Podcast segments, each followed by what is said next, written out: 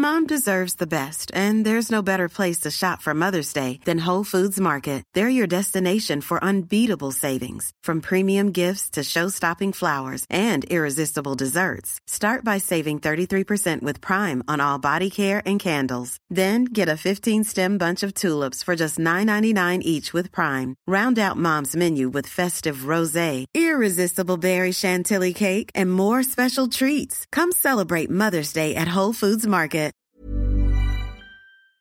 Historias cortas en inglés. Short stories in Spanish.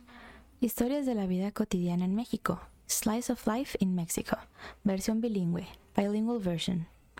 Ana en Ciudad de México. Ana in Mexico City.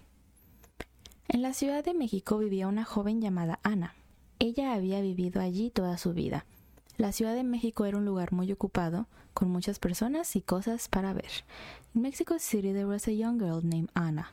She lived there all her life. Mexico City was a busy place with many people and things to see. Las mañanas de Ana estaban llenas del aroma de tacos recién hechos y el sonido de vendedores ambulantes anunciando sus productos. Ella abordaba el colorido metrobús. Las calles de la ciudad eran como un gran rompecabezas. Every morning, Anna smelled the delicious tacos and heard people selling things on the street. She took a colorful bus called the Metrobus to go to work, and the streets in the city were like a big puzzle. Cada día, Ana trabajaba en el histórico Palacio de Bellas Artes, rodeada de los magníficos murales de Diego Rivera. Era restauradora de arte, y su trabajo le permitía tocar las pinceladas de la historia y preservar los tesoros culturales de la ciudad. Every day, Ana would work at the historic Palacio de Bellas Artes, surrounded by the magnificent murals of Diego Rivera.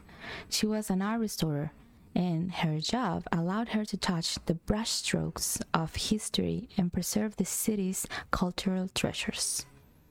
Por las tardes, Ana se reunía con sus amigos en las cantinas locales, donde las bandas de mariachi serenaban a los clientes, saboreaban deliciosos chiles en nogada y compartían historias de su día.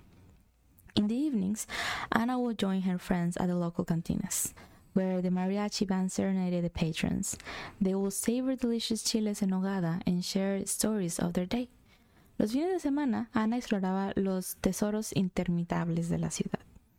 Visitaba las antiguas pirámides de Teotihuacán, compraba coloridos textiles en los mercados de Coyoacán y se maravillaba en el Museo de Frida Kahlo. On the weekends, Ana explored the endless treasures of the city.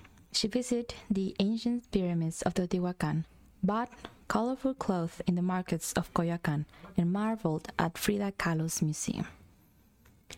La Ciudad de México era un lugar con edificios altos e iglesias antiguas. A Ana le encantaba la ciudad y a todas las personas que vivían ahí. Mexico City was a place with tall buildings and old churches, and I loved the city and all the people there. Fin. The end.